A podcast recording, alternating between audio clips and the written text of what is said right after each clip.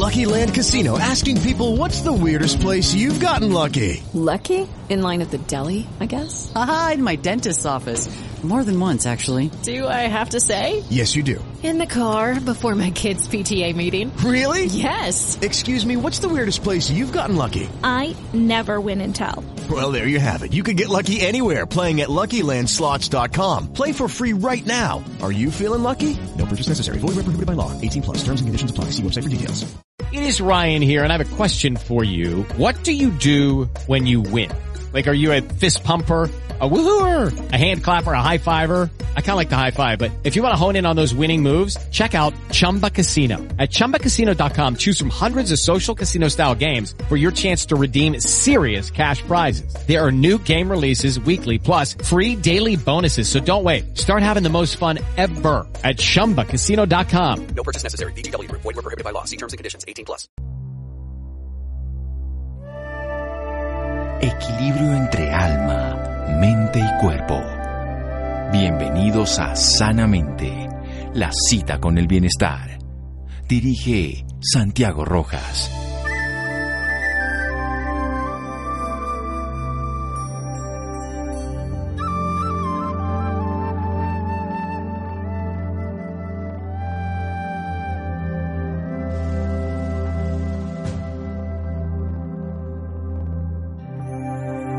En ocasiones le damos más importancia a otras cosas por encima de la salud. Arthur Schopenhauer. Buenas noches, estamos en Sanamente de Caracol Radio, su programa de salud, y contamos con el ministro de Salud de Colombia, el doctor Juan Pablo Uribe Restrepo. Él es médico, con experiencia ya dentro del ministerio en el siglo pasado, por decirlo así. él estuvo de director general del programa de promoción y prevención en el 94. También trabajó como viceministro durante el gobierno del presidente Andrés Pastrana, docente de la Facultad de Medicina de la Universidad de los Andes y hasta antes de ser ministro de Salud se desempeñaba como director general del Hospital Universitario Fundación Santa Fe de Bogotá. Señor ministro, buenas noches noches y gracias por acompañarnos en Sanamente Caracol Radio. Doctor Santiago Rojas, muchas gracias a usted y a Caracol y un gusto en lo personal saludarlo. Sabe que lo he seguido por mucho tiempo usted. Qué honor, señor ministro. Pero bueno, ahora las preguntas vienen de este lado. ¿De qué nos enfermamos los colombianos?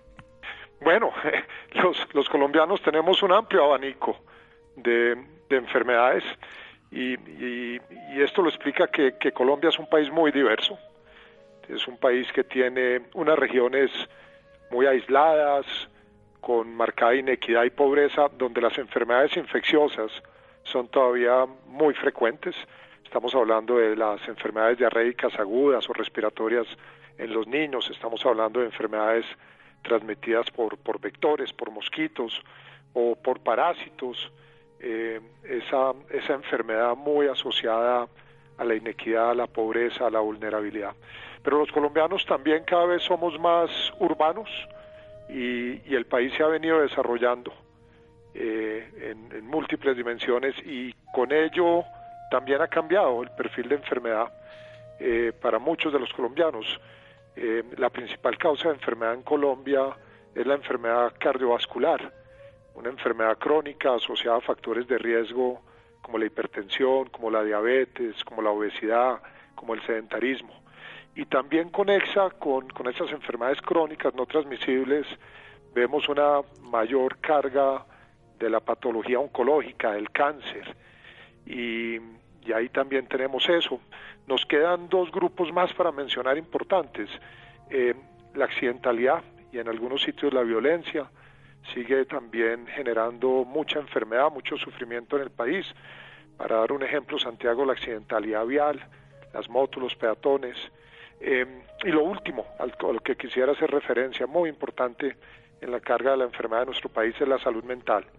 Eh, segunda causa de enfermedad después de lo cardiovascular y seguramente si lo diagnosticáramos con más precisión, si hubiera menos prejuicio y más capacidad de hablar sobre la mesa de la depresión, de la tristeza, de problemas podría ser la primera causa de enfermar de los colombianos. Seguramente todo paciente con enfermedad cardiovascular en su manejo del estrés o va a tener ansiedad o va a tener un trastorno adaptativo y seguramente depresión si la enfermedad no se corrige. Quiero que toquemos uno de esos temas dentro de la enfermedad cardiovascular que es sin duda uno de los problemas del desarrollo y que también puede ocurrir, por supuesto, por falta de una buena nutrición, así sea por pobreza, pero generalmente en el mundo desarrollado existe la obesidad. ¿Cómo estamos eh, a nivel de otros países frente a la obesidad y frente pues al sobrepeso? Sí, venimos, venimos con un incremento en sobrepeso y en obesidad. Eh, esto viene desde por lo menos los últimos 10 años, eh, más concentrado de nuevo en la población urbana, eh, pero no tiene, no tiene distingo en, en clase socioeconómica, también hay, en, sobre todo en las zonas urbanas, familias con, ingresos bajos que, que están sufriendo el, el problema del sobrepeso y de la obesidad. Esto pasa en muchos otros países también, en algunos de ellos de manera más dramática, como por ejemplo México, pero también hace parte de los países desarrollados. Una, se ha llamado esto una epidemia de obesidad. Los factores detrás son múltiples, sin duda uno fundamental es la alimentación y, por eso es tan importante toda la discusión de salud pública en torno a, lo que comemos, a la información que tenemos sobre lo que comemos, pero también se suma un creciente sedentarismo, eh, nos, movemos menos, estamos menos tiempos de pie y con los con, toda la digitalización del mundo, Santiago, también hay más espacio para estar quietos y, estamos hechos también para caminar, para comer bien, ojalá, y para movernos, hacer ejercicio, relacionarnos con otros y no encerrarnos en el sedentarismo y, en el individualismo. Vivir esa acción viviendo y relacionándose. Bueno, vamos a hacer un pequeño corte aquí en Sanamente de Caracol Radio con el señor ministro de Salud, doctor Juan Pablo Uribe Restrepo. En un momento. Síganos escuchando por salud. Ya regresamos a Sanamente. Bienestar en Caracol Radio. Seguimos en Sanamente.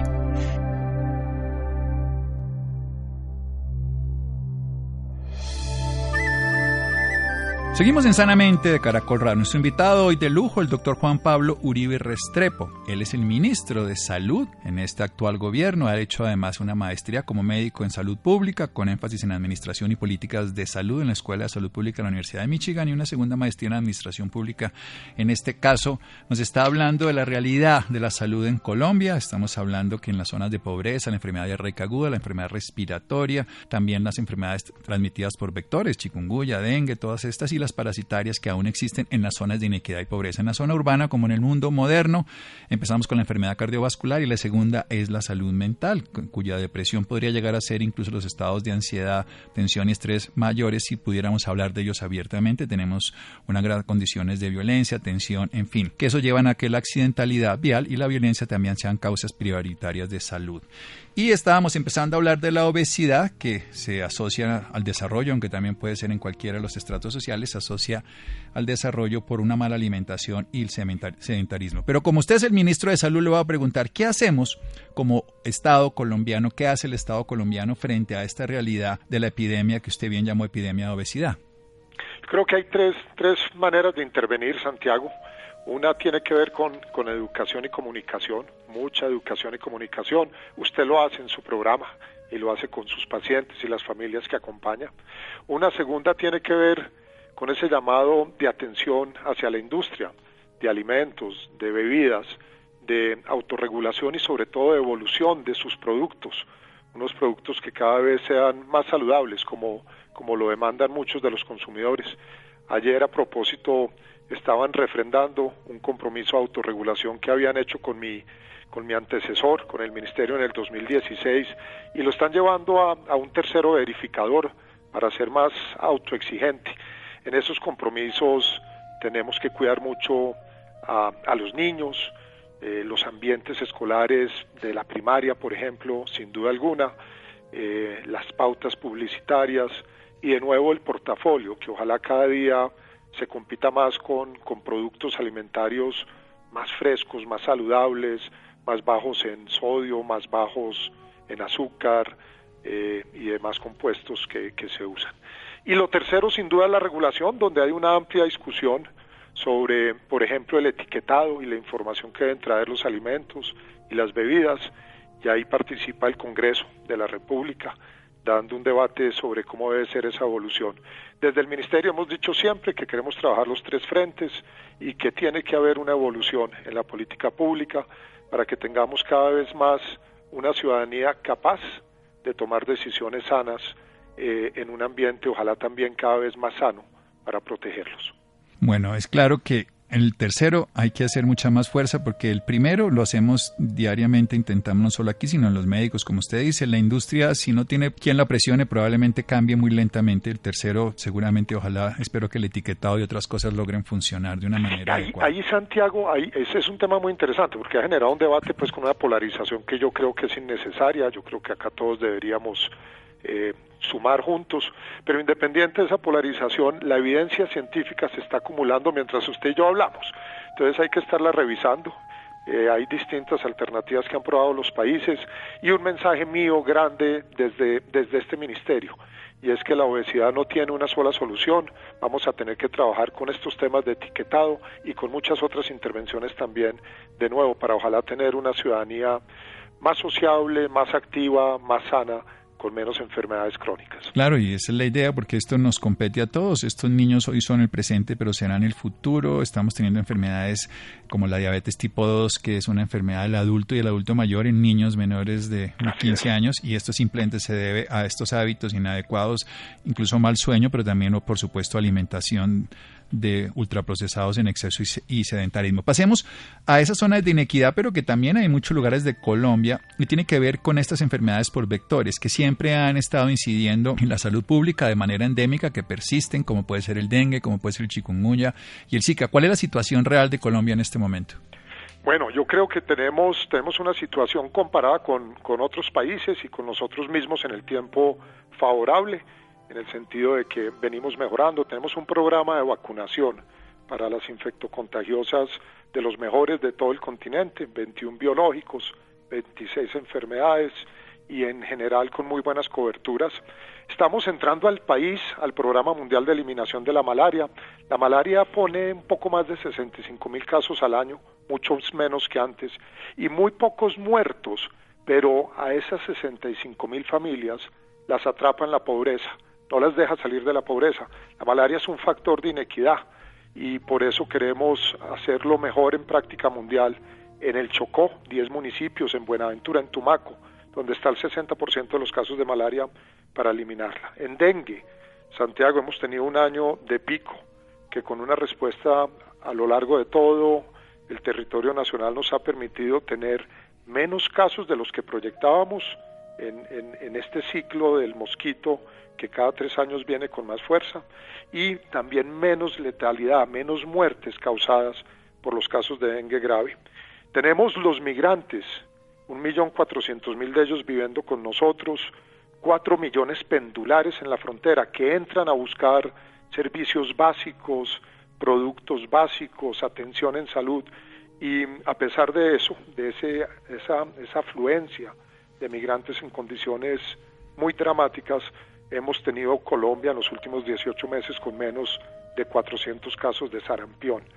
Nos preocupa la difteria, seguimos la tuberculosis, el VIH-Sida es un tema muy importante en grupos vulnerables que debemos defender y proteger. Estoy hablando de hombres que tienen sexo con hombres, de personas farmacodependientes, de personas privadas de la libertad o de habitantes de la calle, donde se ha concentrado nuestra epidemia de VIH. Así podría seguir. Eh, quiero, quiero, quiero, quiero es como concluir que, que, estas enfermedades infectocontagiosas y de vectores nos, nos prenden siempre la alerta, y así debería ser para todo el país, que Colombia tiene en la inequidad uno de sus mayores retos de desarrollo social y económico, que la inequidad se expresa en la salud pública, en menores oportunidades, en mayor enfermedad, en menos vida, y que tenemos que trabajar con mucho ahínco y de una manera persistente en el tiempo para borrar esos bolsones de pobreza, de vulnerabilidad que arrastran enfermedad y muerte.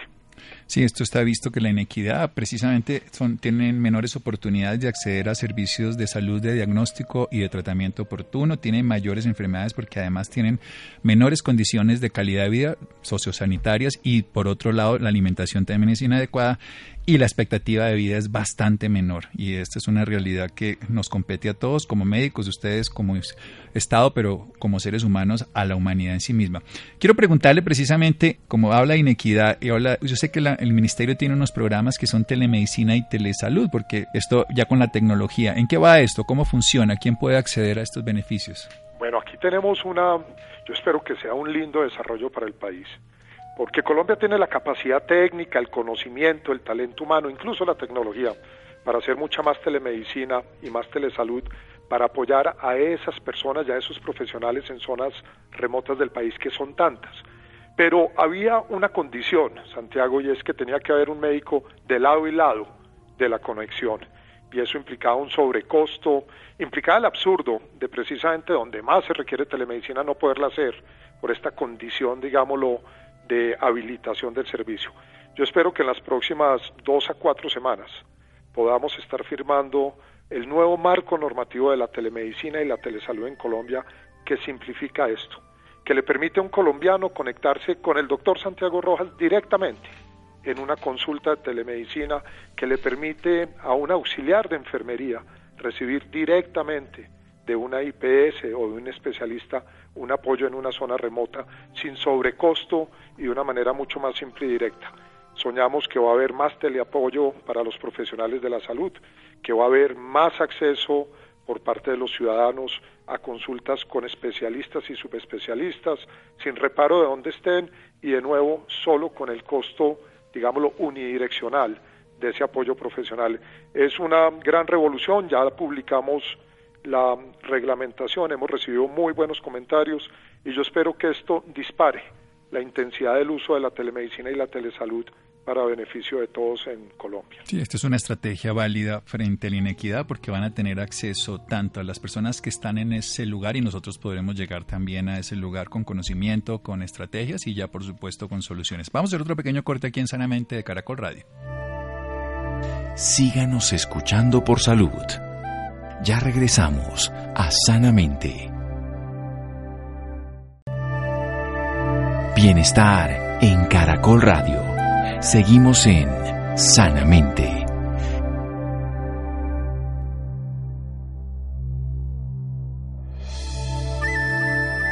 Seguimos en Sanamente de Caracol Radio. Nuestro invitado de hoy es el doctor Juan Pablo Uribe Restrepo. Él es el ministro de Salud de la actual administración. Nos está hablando de temas capitales como la obesidad en Colombia, con tres formas de abordarlo. La educación a la población, el manejo de una manera de darle a la industria oportunidades, pero sobre todo de explicarles la importancia de la calidad de unas pautas totalmente diferentes a lo que significa una alimentación en salud frente a las chucherías y una regulación en el etiquetado que pasa también en este caso concreto por el tema del Congreso, pero que es un tema que nos atañe a todos. En cuanto a la vacunación, hay 21 biológicos, unas 26 enfermedades que están siendo controladas a través de la vacunación de manera gratuita y masiva. Los programas de eliminación de la malaria en Colombia, 65 mil casos, afortunadamente menos letales, y ya unos programas específicos están haciendo en las zonas que se concentran en Chocó, Tumaco y Buenaventura. Cada tres años el dengue, esta vez hay menos cantidades, pero hemos hablado muchas veces de esta enfermedad que básicamente hay que hacer es la prevención. Y tenemos un millón cuatrocientos mil migrantes permanentes y cuatro millones en la frontera. Tenemos menos de 400 casos de sarampión, cosa favorable, y sigue habiendo obviamente el proceso del VIH-Sida, al que le hemos dedicado varios programas. Pero volvemos al tema de la inequidad, y es donde la telemedicina y la telesalud, que se va a implementar en un marco dentro de dos o cuatro semanas, sale esa regulación que va a tener acceso cualquier persona a la posibilidad de disfrutar el conocimiento y la sabiduría de un profesional en otro lugar del país para que lleguemos a todos los lugares. Sigamos en este tipo de preguntas, específicamente en el tema de, de, la vacunación. ¿Cómo está, ese, ¿Cómo está esa cobertura de vacunación? Porque existen ya, como usted decía, 21 biológicos, 26 enfermedades, pero ¿a quién le podemos llegar y quiénes no llegan? Bueno, yo creo que en cobertura estamos, estamos muy bien.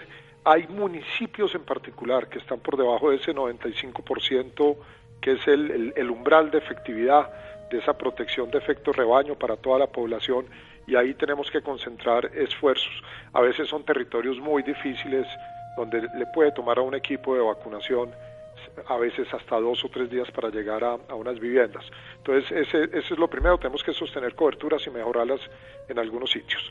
Ahora, también tenemos algunos retos particulares, voy a poner un ejemplo de una vacuna que han sido muy debatida, pero es muy importante, que es la vacuna contra el virus del papiloma humano. es una vacuna fundamental para proteger a niñas y a niños y que tuvo por, por un caso muy conocido en, en el Caribe una caída muy marcada de su, de su tasa de uso y hemos venido en los últimos años y particularmente en el último año recuperando en muchos de los municipios y departamentos la cobertura con, con BPH contra el cáncer de cuello sigue matando mujeres, generalmente mujeres jóvenes que, que deberían haber sido protegidas. Yo diría que ese es uno de los retos grandes en vacunación. Por supuesto, en la medida en que tengamos una mayor capacidad presupuestal, Colombia también podrá evolucionar hacia nuevas presentaciones de estos biológicos y nuevas vacunas, Santiago. Bien, hablemos de un tema que seguramente a la gran mayoría de la audiencia no le interesa, pero a nosotros los médicos particularmente sí, y a los pupilos, los chiquitos, que es la ley de residentes. Bueno, eh, nosotros recibimos esa ley firmada por el gobierno anterior y hago ese reconocimiento, pero no le medimos con, con la instrucción del presidente Duque a reglamentarla debidamente y ya salió la reglamentación. Esto nos va a permitir por primera vez, desde el segundo semestre del año entrante, empezar a reconocerle el esfuerzo a médicos ya graduados que están enfrentando su especialidad primaria. Vamos a pasar, Santiago, de tener cerca de 3.200 médicos con becas y CETEX, que les daba un apoyo de dos salarios mínimos mensuales legales, a tener la totalidad de los residentes de especialidades de primera vez, que son casi 5.000, con tres salarios mínimos legales vigentes, en una relación distinta con el hospital universitario y con su facultad.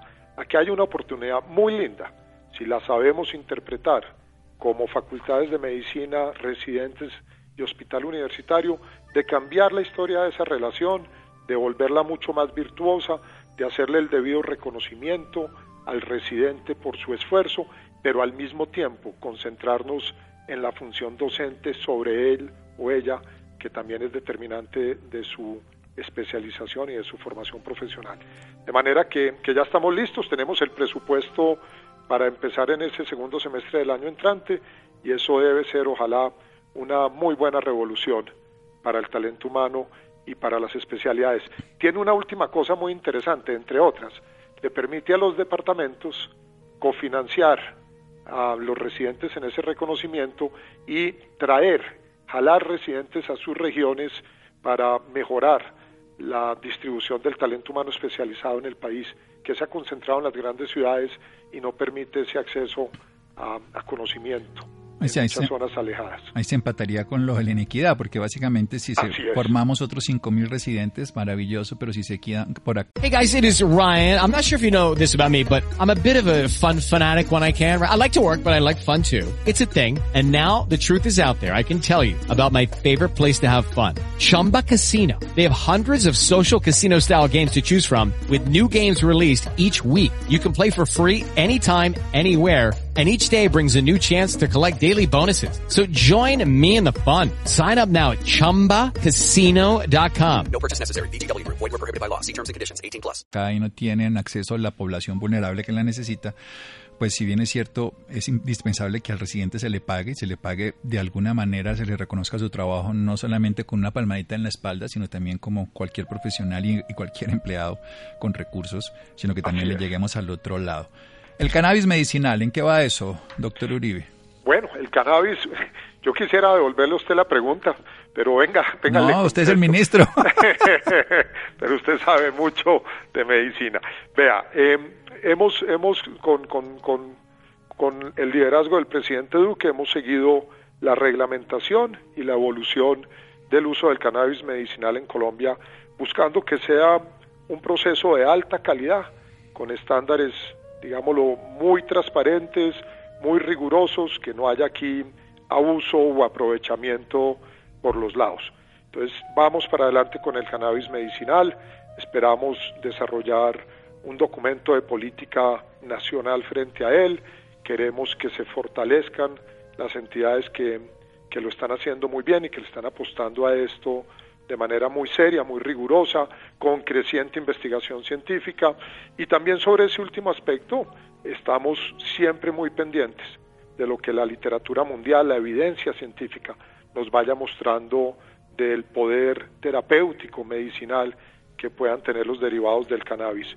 En este momento, digámoslo, bastante concentración en torno a, al, vómito, a la náusea generada por quimioterapia, una discusión en veremos en epilepsia y en dolores crónicos, pero esperamos que el conocimiento médico le vaya abriendo más campos evidenciados, sólidos, de aplicación terapéutica del cannabis medicinal. Bueno, ¿cuáles son los retos precisamente con la población de nuestros hermanos venezolanos? Usted ha hablado de los menos de 400 casos de sarampión, pero esto es una realidad, es una población migrante de 1.400.000 estable y de 4 fluctuante. Sí, son, todos los retos, todo lo que hemos hablado en este programa tan, tan interesante y tan fluido aplica para los migrantes venezolanos, solo que con unas condiciones de deterioro, de pobreza, eh, de no cuidado en su país que los hacen aún más frágiles. Quiero solo listar los temas de enfermedades infectocontagiosas, sarampión, VIH, SIDA, malaria resistente, tuberculosis, difteria. Quiero citar los problemas de salud mental, una población que se ha forzado a un evento tan traumático eh, como es ese desplazamiento con unas condiciones de nuevo muy duras, tienen unos problemas de salud eh, mental muy serios, eh, abuso sexual, violencia, depresión. Quiero seguir con enfermedades crónicas, incluso Santiago he visto y he acompañado pacientes migrantes con enfermedades de alto costo, con complicaciones de la diabetes, con complicaciones del cáncer que queremos apoyar. Por eso, muy rápido, queremos mantener muy fuerte una respuesta de salud pública a todo lo largo del país que cubra a los migrantes Queremos acompañar al Hospital Público Colombiano en ese esfuerzo de atenderlos en las urgencias, en las enfermedades crónicas, en el alto costo, sobre todo ese binomio mamá-hijo, muchas mujeres jóvenes dando a luz acá solas. Y por último, queremos afiliarlos rápidamente a la Seguridad Social colombiana, que puedan ir entrando los recién nacidos ya con ciudadanía, además los que tienen permisos especiales de permanencia al régimen subsidiado y al contributivo, para que tengan toda la protección del derecho fundamental a la salud. Esas son las tres estrategias y requerimos mucho más acompañamiento internacional y que se entienda que el problema de la migración causado en Venezuela es un problema de toda la región y del mundo entero, no solo de Colombia. Sí, es un problema que nos compete también a todos como seres humanos y en este caso como hermanos y vecinos. Una pregunta, usted fue director durante muchos años, ha venido dos veces al Ministerio, tres veces al Ministerio de Salud, ha estado como director de la Fundación Santa Fe, que de paso es una institución maravillosa, tengo solo gratitud para familiares que han sido atendidos allá. Y la pregunta es, ¿qué diferencia realmente tiene el sistema público versus el privado? ¿Cuáles sería que usted conoce los dos, los retos para acercarlo a una institución tan prestigiosa como esta? Yo creo que, que lo que tenemos que hacer con el hospital público, al que le hemos puesto todo el cariño y todo el empeño en estos meses por fortalecerlo, hay que ponerle muy buen gobierno. O sea, ese gobierno de largo plazo que evita que sea capturado por intereses particulares, que vela por el desarrollo armónico y planeado de lo que realmente se requiere, que garantiza una buena gerencia, es una urgencia en el hospital público colombiano. El hospital tiene, en la gran mayoría de los casos, Santiago, y he recorrido cerca de 150 de ellos en estos meses, tiene lo más importante y es un compromiso misional por servirle al paciente, a su familia y a la comunidad. Eso es lo mismo que tienen las clínicas o las fundaciones privadas sobresalientes. Un compromiso misional de darse al servicio al paciente y a la familia. Y en torno a eso un talento humano que crea en esa misión, médicos, enfermeras, auxiliares, técnicos, que le entreguen lo mejor de su profesión a servir y servir con cariño y servir bien. Yo creo que lo último lo tenemos, de nuevo, ese tema de gobierno, ese tema de, de gestión, de gerencia, en el tiempo sostenido es determinante para tener un buen hospital, sea público o sea privado. Sí, además indispensable. La salud es para todos y como dicen los orientales, cualquier cosa que tengamos vale cero mientras no tengamos el dígito de la salud que le da sentido a esos ceros. No, no, no, tener salud lo sufrimos todo. Ya para terminar, ¿cuáles son los retos que vienen? Usted tiene un año ya, acaba de cumplirlo, van a ser otros tres probablemente, o los que sean, pero ¿cuáles son los retos del Ministerio frente a la salud de nuestros colombianos con todos los problemas que se han dicho en esta entrevista? Son, son muchos, yo creo que tenemos, tenemos que cumplir con los tres pilares del presidente Duque dentro de la salud y es más equidad, con mayor emprendimiento y con legalidad, de manera que no haya espacio aquí para la corrupción y se haya un compromiso con la gente y con las comunidades. Nos interesa mucho mejorar en la calidad. A la gente le duele la no oportunidad de la cita, la fragmentación de una terapia, la no entrega completa de medicamentos. Entonces queremos trabajar muchísimo por calidad. Sin duda, vamos a tener que apoyar todos juntos a la Superintendencia Nacional de Salud en depurar aquellas EPS que no le han cumplido al país, que no honran ese compromiso de servir con calidad a la población que han afiliado.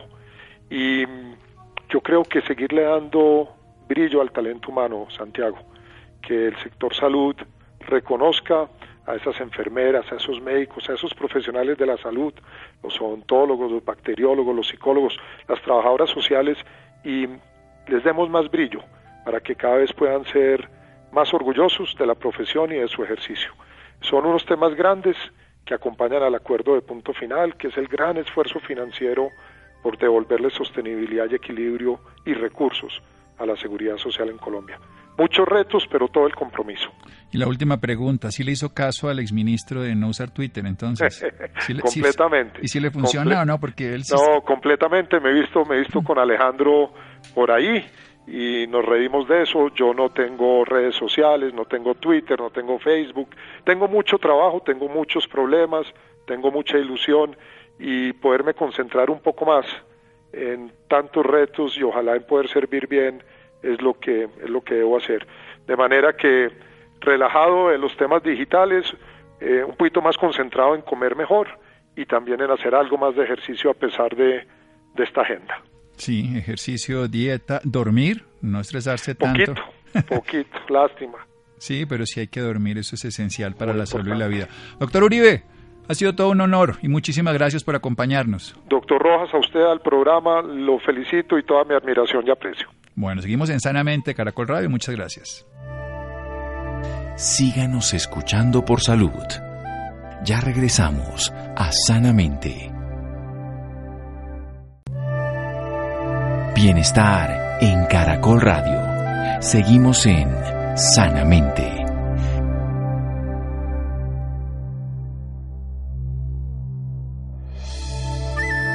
Seguimos en Sanamente de Caracol Radio, cambiamos de tema. La Asociación Colombiana de Osteoporosis y Metabolismo, ACOM, realiza una campaña para la opinión pública con el fin de desmentir mitos que rodean la osteoporosis, una enfermedad que debilita los huesos y suele producir fracturas que deterioran la calidad de vida. Esta es una enfermedad que, si bien es cierto, se ve en el adulto y en el adulto mayor, más frecuentemente en las mujeres, empieza desde pequeñitos, desde que empezamos a generar esos depósitos de calcio y la estructura ósea que se va deteriorando con el paso de los años.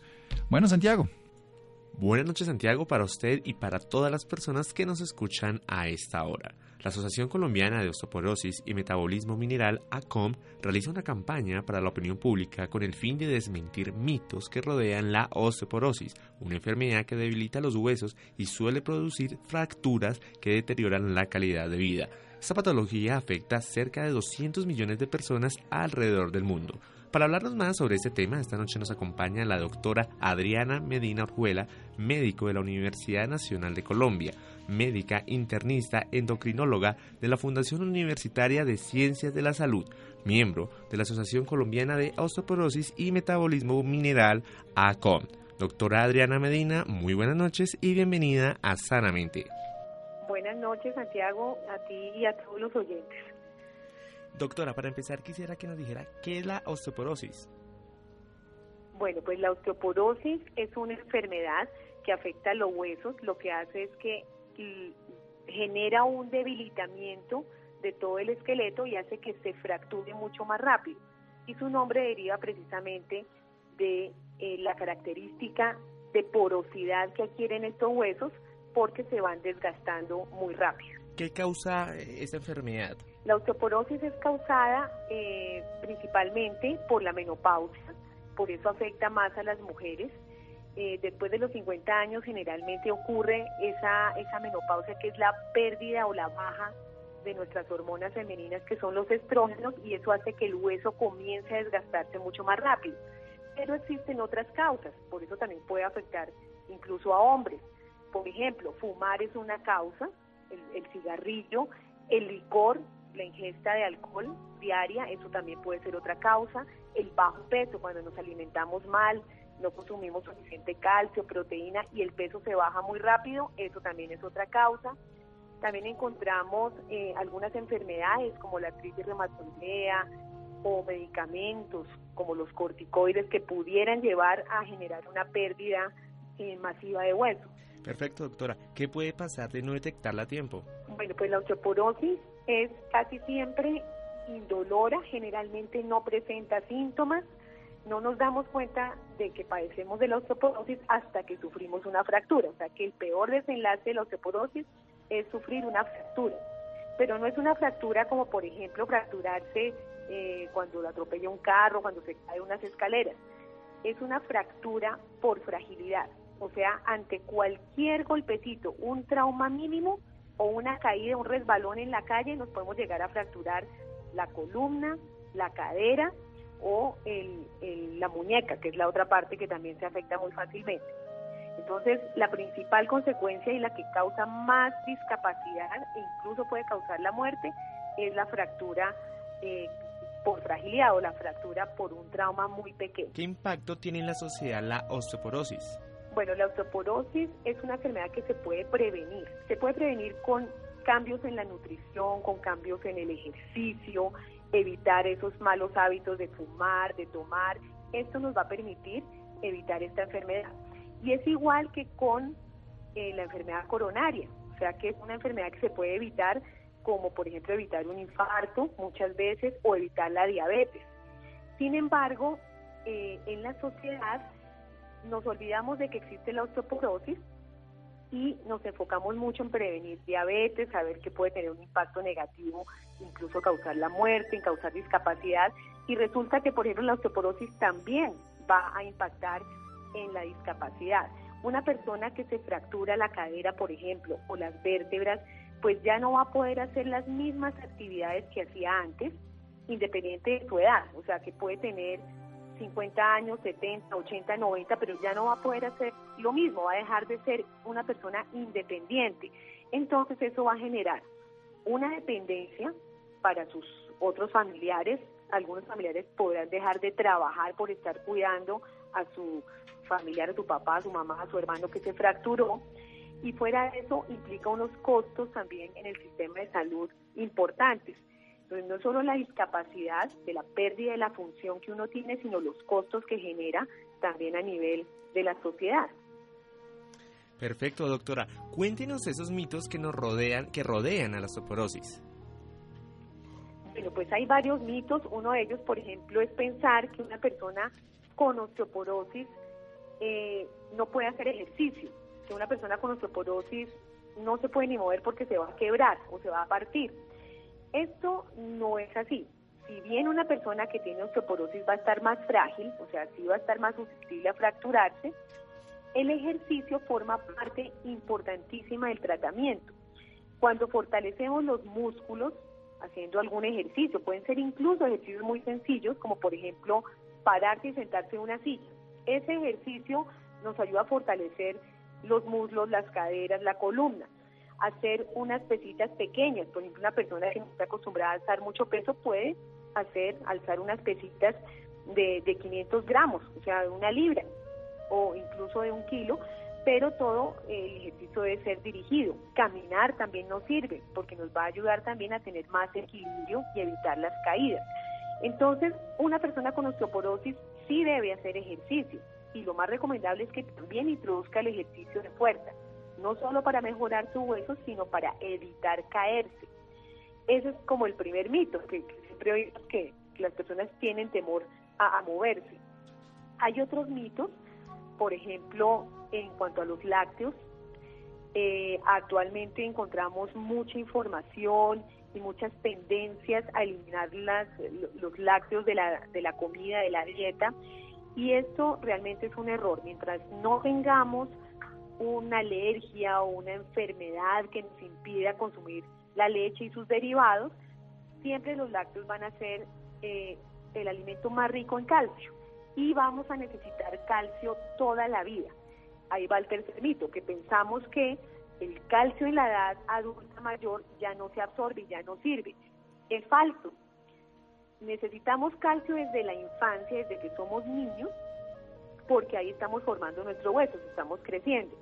Luego lo vamos a necesitar en la adolescencia y en la edad adulta joven, porque ahí necesitamos mantener ese, ese calcio en los huesos, porque va a ser la reserva para toda la vida. O sea que a la edad de 30 años nosotros tenemos en nuestro esqueleto la reserva de todo esa, de toda esa masa ósea y de todo el calcio que vamos a tener para todo el resto de la vida.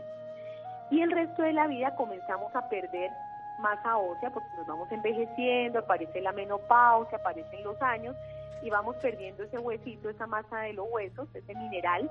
Y pues claro que necesitamos calcio para alimentar ese, ese, ese calcio que se va perdiendo a lo largo de la vida. O sea que durante toda nuestra vida, incluso en la edad más anciana, vamos a necesitar el calcio dentro de la dieta. Y si no lo logramos con, con los lácteos o con los alimentos también vegetales que la pueden contener en menor proporción, pues tendremos que acudir al médico para algún suplemento. Ese es otro, otro mito. Otro mito es pensar que la osteoporosis no es una enfermedad. Hay gente que dice, no, pues es, normal que con el envejecimiento se pierdan eh, los huesos y pues y, la persona se vaya debilitando, se van cogiendo, y eso es cierto, uno se van cogiendo con la edad porque va perdiendo masa ósea y las vértebras se van aplastando. Pero no es cierto que sea una cosa natural. Era natural cuando la expectativa de vida era hasta los 50 años, pues nadie esperaba vivir ni a los 70, ni a los 80, mucho menos hasta los 90 años, entonces nadie alcanzaba a ver los estragos de la osteoporosis. Pero ahora sabemos que es una enfermedad, porque precisamente puede causar no solamente una fractura y la discapacidad que ya hablamos, sino una persona que se fractura puede morirse. En el primer año puede ocurrir el 20% de riesgo de morirse por una fractura de cadera. O también cuando hay múltiples fracturas vertebrales, la persona se encuentra muy encogida, puede sufrir enfermedades pulmonares y morirse de estas causas. O sea que la mortalidad es mayor que incluso de la enfermedad coronaria. Perfecto, doctora. Doctora, cuéntenos sobre la campaña de la Asociación Colombiana de Osteoporosis y Metabolismo Mineral. Bueno, precisamente porque queremos que todas las personas se enteren de qué es la osteoporosis, que vean que es una enfermedad que se puede prevenir con una buena alimentación, con ejercicio, que debemos prevenirla desde la infancia, desde la niñez, para que tengamos unos huesos sanos en la edad adulta y que nunca es tarde para detectarla y para diagnosticarla y para tratarla. El día 19 de octubre, que es el sábado 19 de octubre, vamos a celebrar el Día Mundial de la Osteoporosis, que a nivel mundial es el 20, pero nosotros lo vamos a celebrar el sábado, y vamos a hacer unas eh, charlas educativas para poder enseñarle a las personas precisamente esos tips de cómo prevenir, de cómo identificar la osteoporosis, qué hacer. Va a estar bastante, eh, a tener bastante acogida, va a tener eh, una guía de ejercicio, vamos a dar bastantes instrucciones sobre la parte de nutrición y pues la idea es que nos reunamos eh, en Bogotá ese día y va a ser en el Hotel Capital. Vamos a invitar a todos los que quieran acudir, eh, todos ustedes oyentes de Sanamente, pueden ir eh, con un acompañante y pues se comunican con la Asociación Colombiana de Osteoporosis para obtener su boleta de ingreso. Doctora, las personas interesadas en este tema, ¿dónde la pueden conseguir? Bueno, pues eh, a través de la Asociación Colombiana de Osteoporosis pueden llamar al 311 281-8549, que es el, el teléfono 311-281-8549, y hacen la solicitud de la boleta para poderla conseguir. Ahí se le darán las instrucciones. Y también pueden visitar la página de ACOM, eh, que es Asociación Colombiana de Osteoporosis y Metabolismo Mineral, o si no, ACOM con doble M.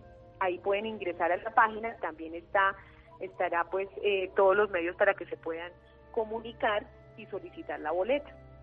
Perfecto. Doctora Adriana Medina, gracias por esta información y por acompañarnos esta noche en Sanamente. Bueno, muchísimas gracias Santiago y a todos los oyentes para que pues pongamos en práctica todas las cosas que nos permitan prevenir no solo la osteoporosis, sino cualquier otra enfermedad. Bien, muchísimas gracias. Muchas gracias a Camila, a Ricardo Bedoya, a Jessy Rodríguez. Quédense con una voz en el camino. Gracias, Laurita. Buenas noches.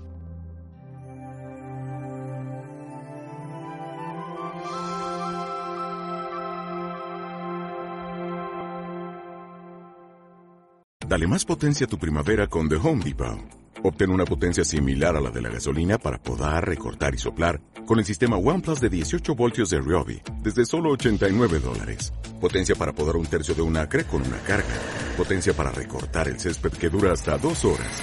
Y fuerza de soplado de 110 millas por hora. Todo con una batería intercambiable. Llévate el sistema inalámbrico OnePlus de 18 voltios de Ryobi. Solo en The Home Depot. Haces más. Logras más.